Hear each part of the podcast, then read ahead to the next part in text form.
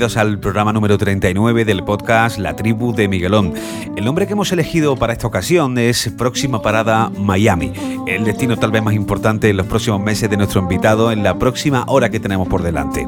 La Tribu no entrevistaba a Pitingo desde el año 2006, cuando lo recibimos para hablar de su trabajo Pitingo con Habichuela. Ocho años después vais a escuchar eh, enseguida el reencuentro que hemos tenido con nuestro buen amigo y fenomenal artista Pitingo. Os recuerdo que cada día el punto de reunión o el punto de encuentro de nuestra tribu en nuestra página web, latribudemiguelón.com. Ahí precisamente están todos nuestros programas y por supuesto eh, conexión o enlace directo a nuestra página de Facebook, en nuestra cuenta de Twitter que es arroba ltdmiguelón, arroba ltdmiguelón y también nuestro canal de vídeos en YouTube. Cada vez somos más, la tribu sigue creciendo. Un saludo de vuestro amigo Miguelón. Una rosa en un rosa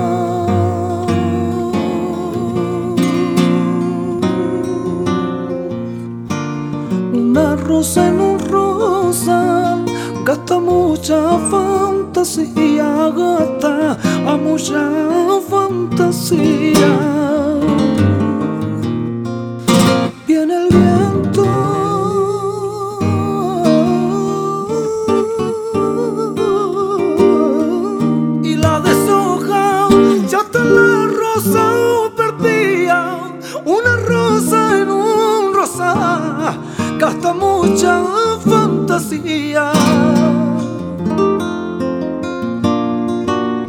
Hacía, hacía ya un tiempecito, ¿eh? desde, que, desde que nos juntamos la primera vez en la tribu, cuando además vino muy bien acompañado. Es un lujazo poder decir que cuando haces una de tus primeras entrevistas, ¿eh? vienes de la mano de, del maestro Juan Abichuela, le enseñó la foto. Pitingo, es un placer, tío, que estés aquí conmigo en la tribu. El placer es mío. ¿Cómo estás? Muy bien, gracias a Dios. la verdad es que hemos visto la foto, la pondremos en redes sociales Sí. para que la gente se ponga un poco en antecedentes. Es una foto en la que aparezco yo, eh, los casi los comienzos de la tribu, con el primer disco de Pitingo, eh, el maestro Juan Abichuela y, y él que venía también Pitingo para presentar su primer disco. Exactamente. Eh, Tú ves esa foto que te he puesto, Pitingo, y- Oh. y, y qué se te pasa por la cabeza, qué cosas han cambiado el Pitingo, qué se te ha pasado, cuál es el primer pensamiento que has sentido cuando has visto la foto. Pues qué, qué buenos recuerdos, ¿no? Eso es lo que te viene a la cabeza, porque los principios son muy bonitos siempre. No quiero decir que luego lo, lo- lo- lo que está también, el futuro y lo de entre medias, lo que venía, también está muy bonito, ¿no? Pero se disfruta de otra manera, en principio. ¿Y la ilusión ha cambiado? Claro, ahora es... Pero sigo teniendo ilusión, ¿eh? O sea, soy una persona que se rige por, por proyectos y siempre... No, yo, no, yo, no, yo estoy terminando un disco y estoy pensando en otro. Porque sí, porque el día que yo dejé de cantar y de pensar y de crear cosas, pues apaga y vámonos, ¿no? Claro. Ya cuando ya te tienes que tumbar un sofá, ya, mm, imagínate. Pero mm, me trae, pues eso, nostalgia, ¿no? Y muy buenos recuerdos con el tío Juan Habichuela, que tuve muy buenos- buenísimos momentos en el estudio con él y, y en la vida en general, ¿no? Como persona. Tú estabas ya loco, yo creo, Pitingo, por hacer un disco de, de- de flamenco, acercarte al flamenco. Ya un tiempo, ¿no? Te apetecía. O las veces Apetecía. que gente que, te- que nos conoce mutua- nos conocemos mutuamente y Sí. tal, me decían, pues yo creo que él tiene ganas de, de hacer algo más flamenco. Sí, sí. La verdad es que yo creo que era un momento bueno para hacerlo y, y, y ya te digo, me tenía que apetecer, ¿no? Aunque nunca me he alejado del flamenco. ¿Verdad? La verdad, nunca, ¿no? Porque yo siempre, incluso en la etapa de soulería, eh, seguía haciendo mis festivales de flamenco, ¿no? Yo de eso nunca me he apartado, ni me apartaré. Porque verdaderamente ahí es donde, no sé, yo me muevo como pez en el agua, ¿no? Eh, también, aparte, me apetecía rodearme pues, de gente, amigos, porque todos los que están en el disco son amigos, ¿no? Me hubiese encantado que, que hubiese muchos más, porque, pero bueno, para otro disco, ¿no? Lo que no ha cambiado de Pitingo desde que le conozco es, además, también lo veíamos en la foto, es lo presumido que eres, ¿no? Tú, eh, mínimo mínimo do- dos horas antes, ¿no? Antes de salir a cualquier sitio hay que prepararse. Sí, pues, me- ritual. me, paro un- ya no, bueno, ya como no tengo la cresta ya no tardo tanto. Ahora ya con el pelo blanco sí ya me lo echo para atrás y fuera. Sí. Pero, pero sí, sigo siendo presumido, sí. ¿Te queda tiempo para eso de ir tranquilamente irte al gimnasio, te vas a correr, te llevas No, tu yo, música, no, yo ¿no? no voy al gimnasio ni nada ¿No? de eso, yo no he hecho deporte nunca. ¿No? ¿Qué va? Yo, pero nunca, ¿eh? O sea, gracias a Dios tengo una genética por familia que somos todos muy delgaditos y, y no engordamos ni nada, pero Pero te co- comerás bien, tendrás una buena dieta, sí, sí, ¿no? como bien, pero como lo que me da la gana, o sea, ¿Sí? sé todo lo que me da la gana, o sea. Ayer estuvimos de barbacoa, por ejemplo, y me hinché de chorizo, me hinché de panceta y, y- y luego me como un bollicao. o sea, y, y después me como, no sé, otra vez me como un poquito de chorizo. Yo estoy así. Sí, porque los flamencos está como muy de moda hace poco, cuando hablé con Chabol y también con Piraña, están como locos con, no sé si también te a ti la vena esa del tema del japo, de- del, del sushi. Me encanta. ¿Te gusta también, Mucho, no? Aparte, sobre todo, es como viajo tanto, Sí. es, siempre sabes que, que en todos los sitios se hace igual, ¿no? Sitios que estén bien, ¿no? Eh, el sushi es universal. Entonces, yo cuando, cuando viajo los primeros cinco días, como toda la, típica comida de allí. Pero luego ya cuando ya digo, mira, me voy al sushi otra vez, que eso es seguro, porque acaba uno comiendo de todo y, y que el estómago no está acostumbrado muchas veces, ¿me entiendes? en México me pasó, por cierto, que me puse malísimo. Sí, con los picantes. Seis días o una semana yo comiendo picante y yo como todo, bueno, pues todo, com- comía picante, merendaba picante y cenaba picante.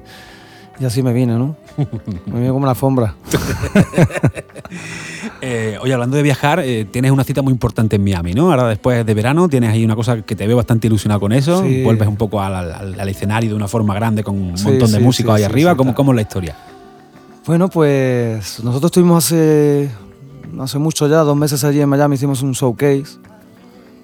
Y la verdad es que con toda la gente de la industria de la música de allí en Miami y, y también de Los Ángeles, de, de- lo que es Latinoamérica y América, ¿no?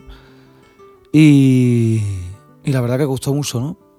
Les llamó muchísimo la atención el tema del flamenco, ¿no? Y, eh, el soul y el gospel y digamos los grandes éxitos americanos, ¿no?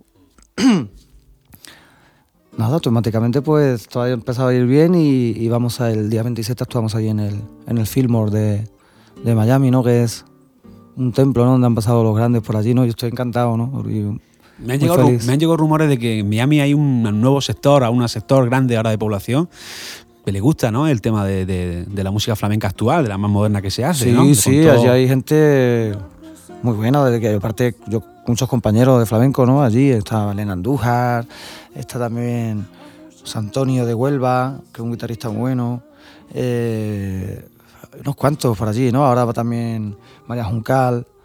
Miami yo creo que son ciudades que, que siempre, que, que el flamenco va a ir para arriba, poco a poco, ¿no? El fla- el flamenco yo creo que donde va siempre tiene un huequecito, ¿no? Olha meu primo Pitingo, viva o cigano! Son solo míos los ojos de mi Manuel. Son solo míos los ojos de mi Manuel. Son solo míos los ojos de mi Manuel. Son solo míos.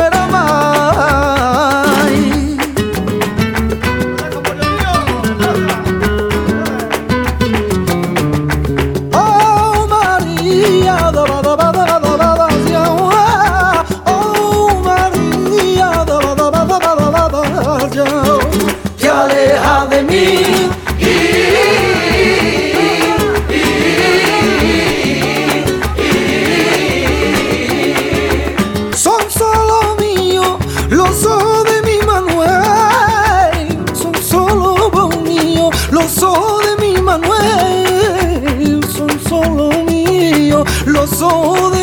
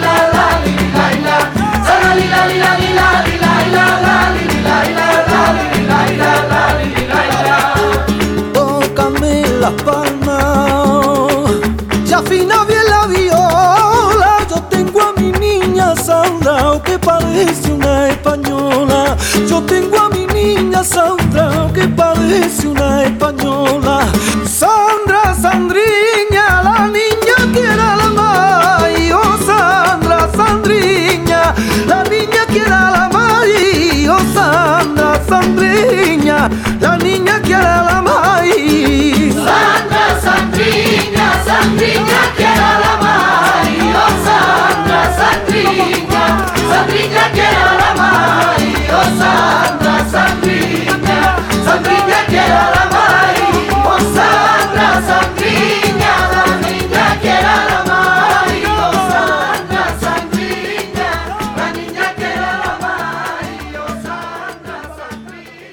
Lo que sí que tiene que tener un huequecito en tu discografía es este regalillo que te he querido hacer, que llevamos Hombre. mucho tiempo, eh, a- independientemente de que ahora estés con un tercio más flamenco, Genial. sé que siempre tendrás hueco para escuchar Sí, buen no, R&B buena siempre, música, ¿no? Siempre, siempre. Yo. Eso, mira, yo me levanto y, y lo que hago siempre es ponerme un poquito de RB, un poquito del soul. Me pongo a Nina Simón también, mucho, que me gusta mucho, me alegra, con la- la- el swing y todo eso.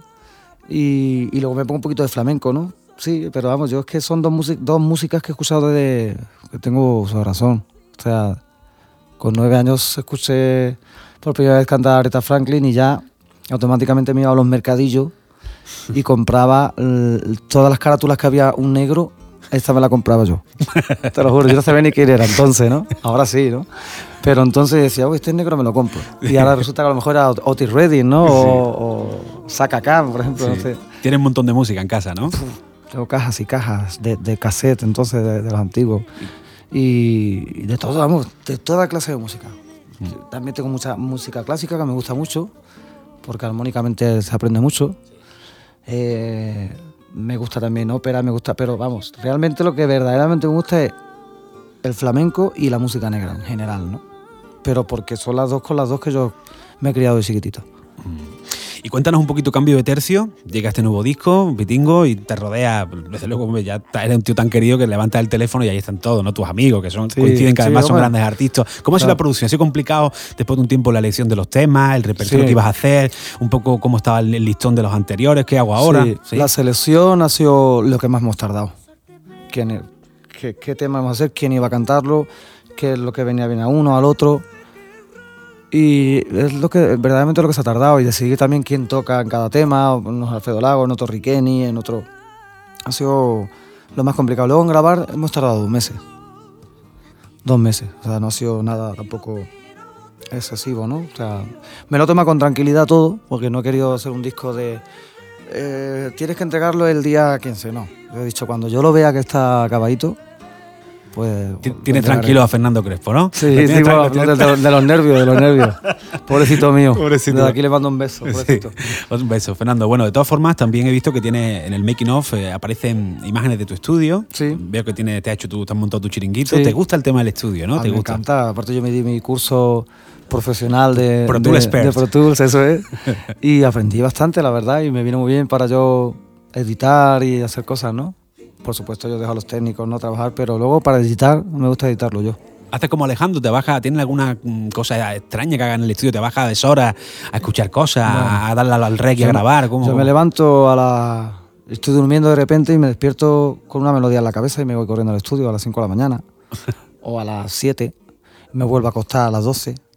Me levanto a las 4. O sea, tú sabes, el desorden de los artistas, desorden dentro de, de- de nuestro biorritmo, ¿no? Porque la verdad es que tengo esa costumbre ya de acostarme muy tarde todos los días. Aparte por la noche es cuando ya en el silencio absoluto es cuando empieza uno a, a, crear cosas, ¿no? ¿Y eres inquieto? ¿Eres de los que ves No, vídeos de. YouTube, ves referencias, haces anotaciones, te quedas con cosas Yo y después... muchísimo, yo escucho muchísimo.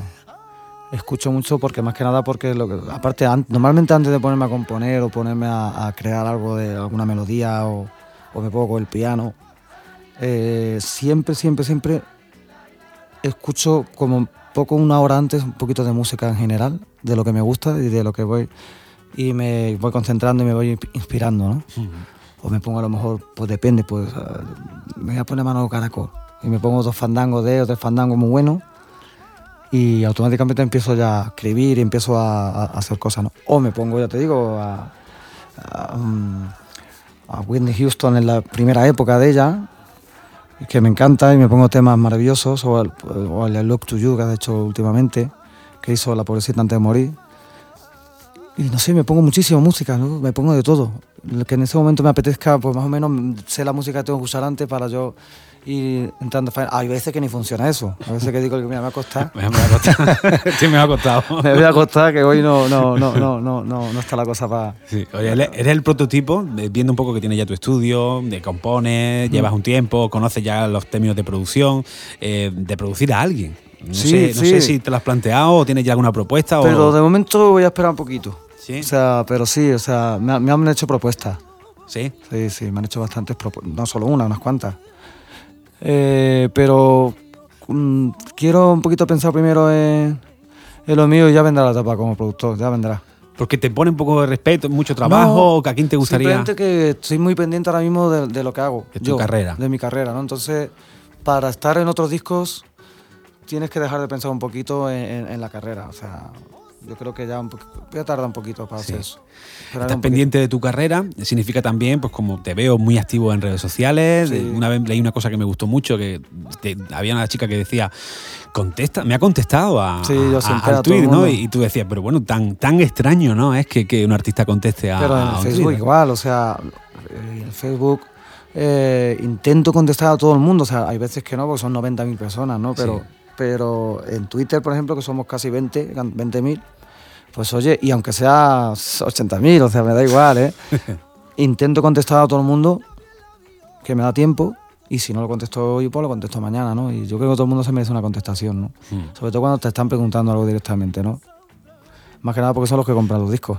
O sea, Cuando veíamos la foto del principio, me he acordado yo, digo, en esa época no teníamos ese feedback de la Oh, gente, ¿no? ¿cómo lo Ese, sentimiento Eh, diario no de no lo piensa, había. ¿no? Me hubiese encantado. Pero también, en cambio, sí que había otro tipo de, de, de estrategias, de, de, de Había conciertos. otra manera, ¿no? claro, había otra manera. Pero bueno, pero si yo hubiese tenido en esa época eso, pues, vamos, y, y no, y, y cuando era pequeño yo, o sea, me hubiese encantado poder escribirle un Twitter, aunque no me contestasen, me da igual. A, a, a los Boys to Men o a Wendy Houston, ¿no? O sea, en esa época que de- de- de entonces que estaba uno pendiente nada más que de los artistas, ¿no? Sí. y no había otra manera que ir a verlos a los conciertos para poder verlos. Pues bueno, imagínate, la verdad es que yo creo que es un paso bueno. Hay gente que lo utiliza las redes sociales para mal, pero bueno, son los menos, ¿no?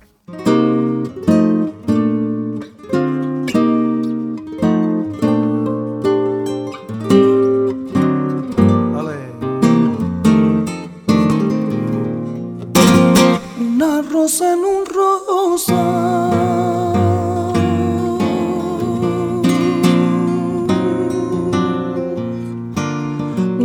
rosa en un rosa. Gasta mucha fantasía, gasta a mucha fantasía.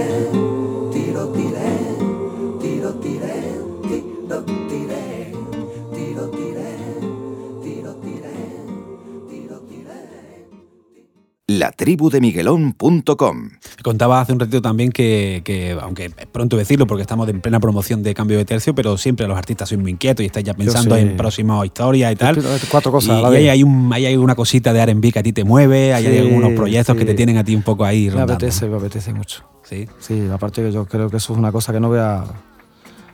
Aparte, es que lo llevo soñando desde hace muchos años. Incluso yo grabé un, un disco de R&B, pues, estoy hablando hace... uf, unas cuantas años. Tenía yo 13 años. 13 años con Arcade Music. Entonces estaba... eh, estaba Joaquín Luqui vivo. En Gloria esté. Y, y fue Joaquín Luqui el que se fijó en mí cuando yo tenía 13 años, ¿no? Y grabé un disco con 18 canciones, que de ahí se, eh, se eligieron 14. Y iba a salir, pero al final cerró Arcade. Sí, es verdad. Cerró Arcade Music. Y gracias a Dios, mira. ¿Y eso se podría retomar algún día o qué? Hombre, O esas no, canciones no. o yo, lo yo- escucha, o lo escucha y lo apaga. yo lo escucho y digo, digo, hombre, mm, lo, lo primero que siempre digo, digo, que ve las facultades, ¿no? Que se tiene con 14 años. Yo me encantaría tener las mismas facultades y, y lo que sé ahora, ¿no? Sí. Pero son canciones más de niño, cuando imagínate con 13 años, pues imagínate las canciones. o sea, Pero era, era, ella pero era pero era R&B puro, o sea, una sobredosis de Voice to Men a tope, ¿no? so- sobredosis, sobredosis, desde luego. Y también eh, me acordaba mucho de Stevie Wonder, o sea, muchísimo, eh, en algunos temas. Y, y- y yo siempre digo, yo tengo que hacer algo de R&B. El otro día hablaba con, con uno de los coristas míos, del director del coro, de, con Dani Reus, y es un especialista también en, eh, en el tema de la Motown, en gospel, por supuesto, es un genio, y en R&B también. Y me decía, dice, Pitingo, tienes que hacer algo, tal, que de verdad nos encantaría, estamos todo el mundo esperando que hagas algo de eso, sobre todo la gente de, del soul, ¿no? Y eso de aquí en España. Y bueno, con el tiempo pues lo haré, ¿no? Como un capricho. Oye, ¿y con- ¿por quién pagarían millones? ¿Por qué cosa pagarían millones? Es decir, como estamos aquí ahora mismo tú y yo, por tomarte un café de repente alguien de, de que te guste musicalmente, un Quincy Jones, no te quiero dar idea. ¿Con quién pagaría decir lo que fuera por estar sentado un ratito con él? ¿Quién pagaría?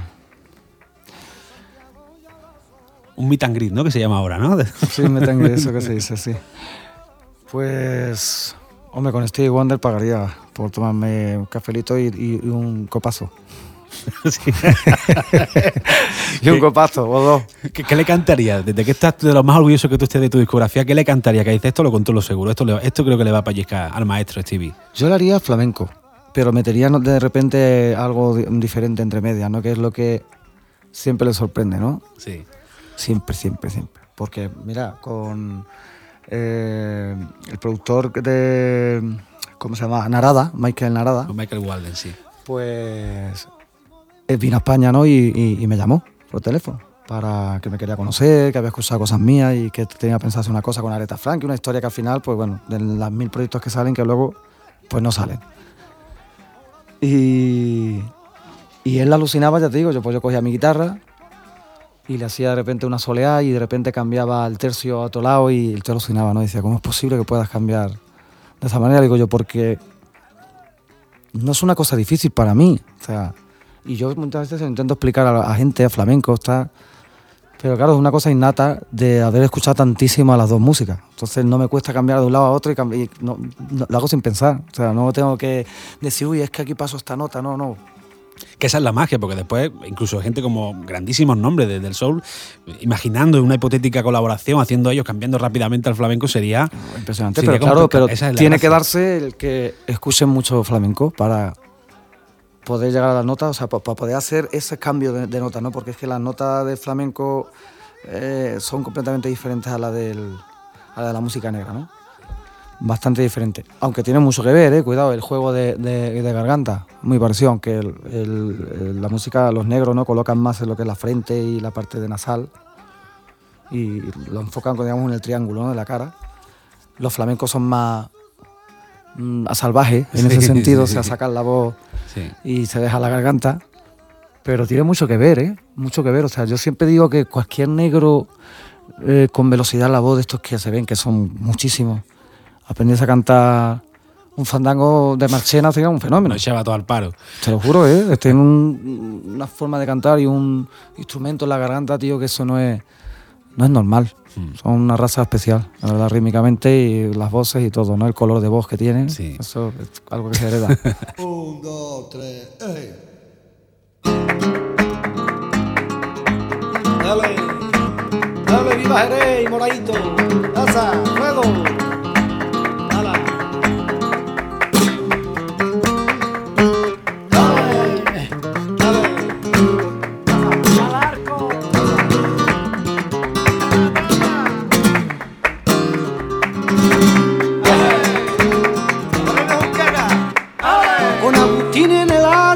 Las mañanitas, vengan y vayan primo la cervecita.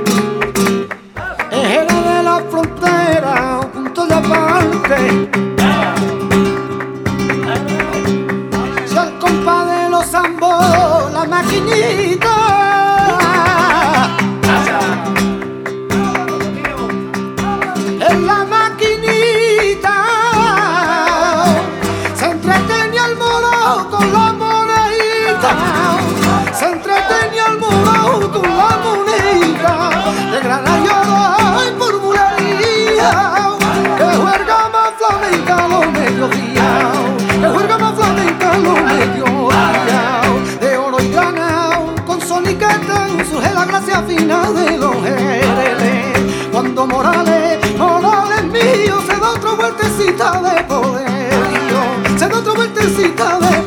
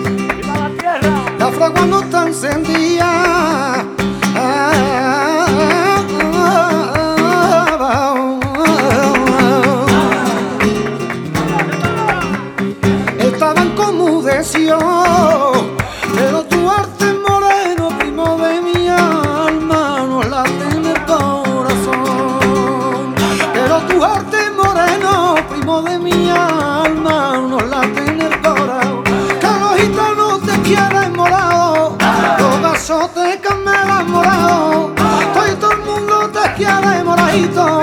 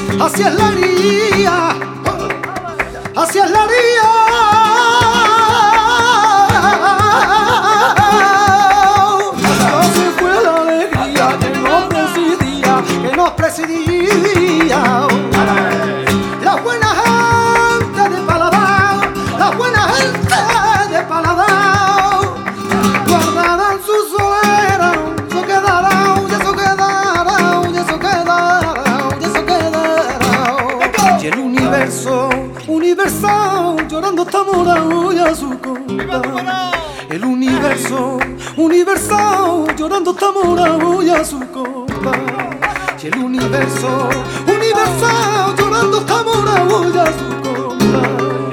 Y el universo, universal, llorando está morado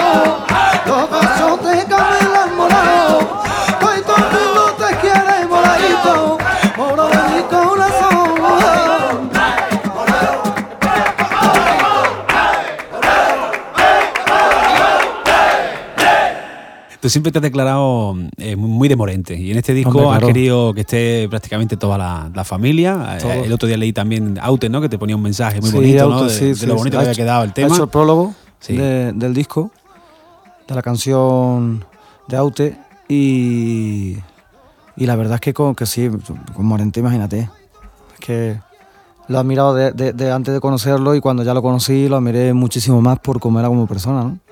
Porque era genial, o sea, si cantaba bien, imagínate cómo era como, como persona, ¿no? Y qué bonito que estén los niños ahí, la gente, toda la herencia Sí, en tu aparte disco, lo hemos recordado muchísimo. Sí, ¿no? Aparte, yo es que conocía a, hombre, Estrella, imagínate, Estrella ya era una fenómena, ¿no? Entonces, y genial. Y, y su padre, digamos que fue el que dijo, el primero de los primeros que dijo, mira este niño cómo canta. Él y Ramón el Portugués. Porque Ramón el Portugués también fue de los primeros aquí en Madrid que, que empezó a hablar de mí. Y, y Enrique luego fue ya, digamos, el que alzó, ¿no? Todo el que, el que, el que generó la expectación, ¿no? Hacia mí. Y desde ahí tuvimos mucha amistad. Y yo conocía a Estrella, conocía a todo, a Soleá y aquí que eran pequeños, un chiquitito, porque eran niños chicos, ahora ya son ya un hombre y una mujer, claro, Sí. ya son mayores. Y, y recuerdo pues eso, que cuando empecé ya venían a verme a los conciertos y todo eso, ¿no? Y la verdad es que lo he hecho con mucho cariño y ellos lo han hecho también con muchísimo cariño. No me he acordado mucho de, de Enrique grabando, pero mucho. No te puedes imaginar qué momento más bonito ha habido en el estudio. Emoción. ¿Qué, qué- qué recuerdos tengo yo de la tribu cuando me llegó a mis manos? Ese tú tendrás también el recuerdo de un CD de cartón promocional Sí. que era del Búho Real. Oh, sí. ¿Te acuerdas? Que era, genial, era- sí, ahí sí. fue, eh, estabais tú, estaba Ma- Vanessa Martín. Vanessa Martín, Eh, Estabas con los quereles, pero no la versión que después se hizo, sino una primera versión Una primera, más tropical, ¿verdad? sí, sí, sí, sí. Y, y me acuerdo mi jefe cuando me decía, oye, ¿qué te parece esta historia y tal? Digo, bueno, pues me han hablado ya, el ambiente un poquillo flamenco mío me ha hablado del tema, pero bueno, ya a partir de ahí pues empezó un poco todo, toda la historia y, y qué alegría, ¿no? Que, que, que- Joder, yo me acuerdo de esa grabación, eso lo hicimos con Garrido. José Luis Garrido, Sí, sí. José Luis. Y lo hicimos para, para Borreal, que era la sala que hay, un disco de que eran nueve artistas nuevos. Eso, en plan cantau- más cantautor, sí, cantautor, sí, sí, porque ese tema es mío y, y el siguiente también, o sea, el- eh, había dos temas, eh, uno que era, no recuerdo bien el nombre de los títulos, eran dos temas míos, no me acuerdo. Sí. Con Nono García también, y, y la verdad que fue muy bonito. Allí se empezó a dar la mezcla ya, antes de que soulería, ¿eh? Sí, antes sí. de crear lo que es la palabra, ¿no? El concepto, o sea, yo tenía el concepto, pero no, no tenía el nombre. Sí. Bueno, ¿hay playa, hay tiempo para playa o tiene el verano más, muy, muy ocupado? Estaba complicado. Sí. Muy complicado. Complicadillo. Yo para la playa ya Miami. Los días que tenga suerte. Sí, ¿no? Ahora ya Miami que te espera y, y Miami bueno, pues ya ahora mucho trabajo, mucha promoción y, y cosas, espero que cosas bonitas, ¿no? Bueno, yo creo que la música siempre te da cosas bonitas. No necesariamente tiene que ser dinero, ¿eh? sino aprender de, de otros artistas y conocer a gente. Eso es lo más bonito que tiene la música. Y sobre todo ves un poco cómo está todo. Tú sabes cómo están las cosas, ves los problemas que hay entre todos, Sí, hombre, todos ya- los ya- sentidos, pero Ya llevamos, ya llevamos mucho tiempo saliendo fuera y hasta que he tomado la decisión de, de decir, bueno, pues nos vamos ya cuando nació mi niño, ¿no? Ya pues dije, "Eh, nos vamos a ir. Sobre todo para darle una vida mejor, ¿no? Que aquí no me va mal, no me puedo quejar, porque llevo ocho años de mi vida sin parar de trabajar. Aparte, empalmando un disco con otro. Es verdad. que no paro. Sí, sí. Y, pero bueno, a mí me gusta, ¿no? Yo para parar, esto es ya de cobarde. Bueno, pues Fitingo, ha sido un placer. Ya sabes Nada. tú que, que siempre que vengas tendremos aquí preparado algún regalito, algún Claro que detallito, sí, que, sea que lo que nos una eternamente, ¿no? Con nuestra Ole, música claro y sí, nuestro, claro nuestro sonido, hombre, Por ¿no? muchos años, claro que sí. Pues suerte y nos vemos en el camino, ¿vale? Claro que sí, amigo. Gracias. Cuídate.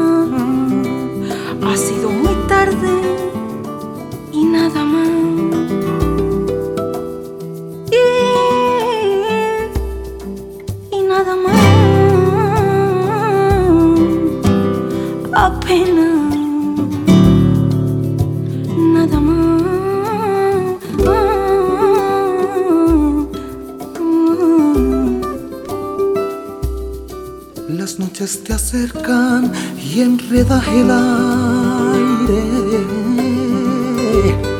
Mis labios se secan e intento besarte. Que fría es la cera de un beso de nadie.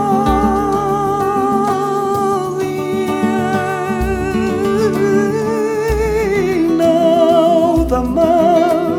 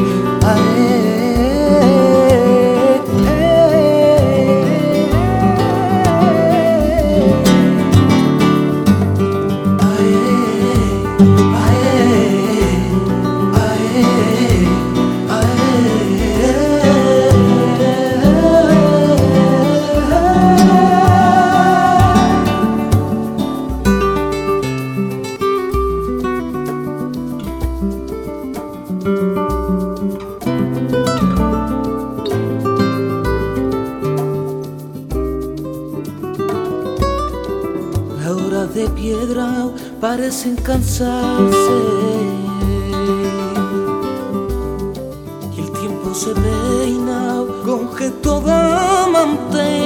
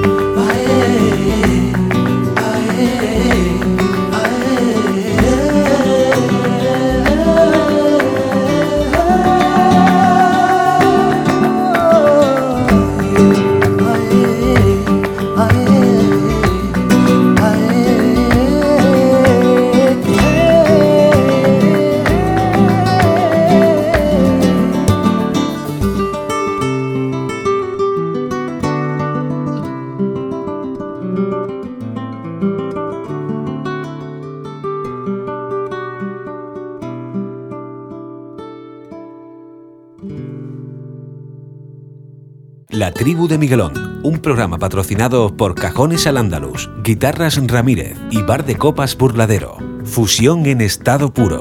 Sigue nuestro podcast en latribudemiguelón.com.